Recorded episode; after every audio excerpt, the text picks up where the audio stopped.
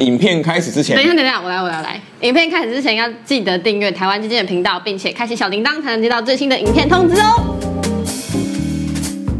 我有一个这个国际的学术机构，嗯、那根据他们的调查呢，其实台湾在全世界被假资讯攻击的这个比例占的排名是世界第一。哦，那包含这一次武汉肺炎的资讯里面，其实也很多来自中共的假消息。对，而且现在其实中国的武汉肺炎到底造成多少人死亡，多少人感染，其实我们都还不清楚。嗯，其实世界卫生组织现在在帮中国讲好话，不断播放中国好声音，然后就说、嗯、哦，中国防疫很厉害啊，很有成啊，等等的，就听起来真的像很恐怖，像。鬼故事，恐怖哦！恐怖故事，你应该要接恐怖到极点呢。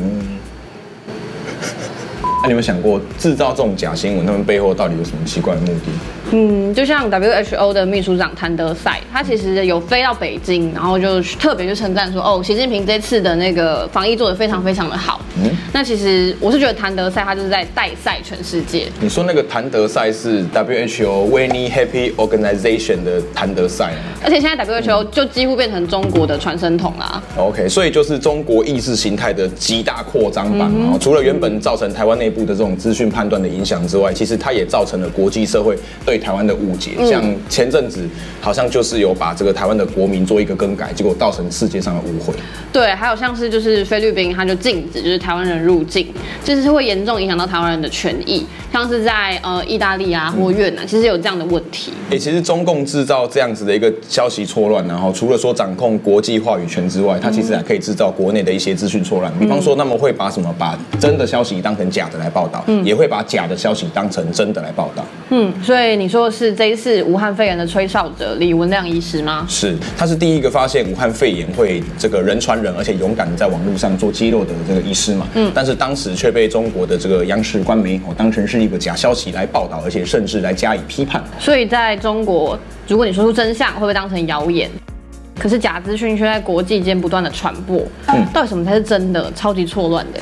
不止错乱，而且更可怕的事情是说，包含这次武汉肺炎呢、你根本就搞不清楚它是人为的还是天灾。嗯，之前呢有个讯息把武汉肺炎跟艾滋病牵扯在一起，你都不怕艾滋病，你有什么怕武汉肺炎？这样的消息来源它是源自于中国，但是它其实并没有在中国得到广传，反而是在台湾的社交媒体上面不断的被分享。嗯，但是你知道吗？怎样？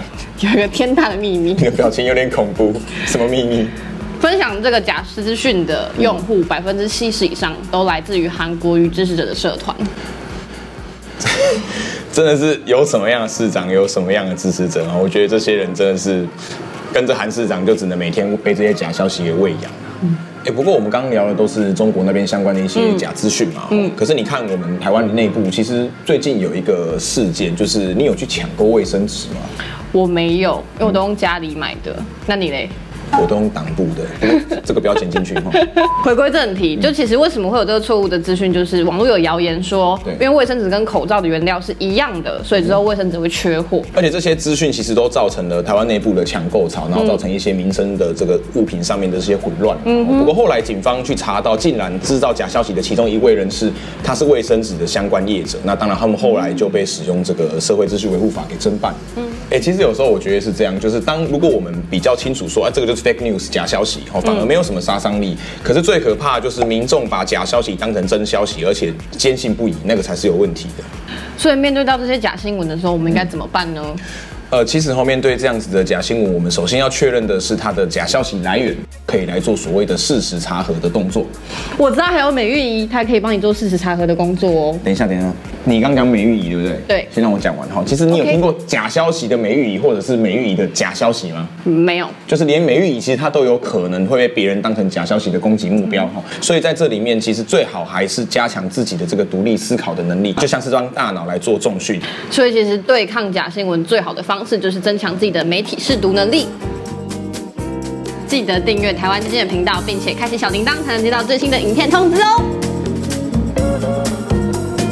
是啊。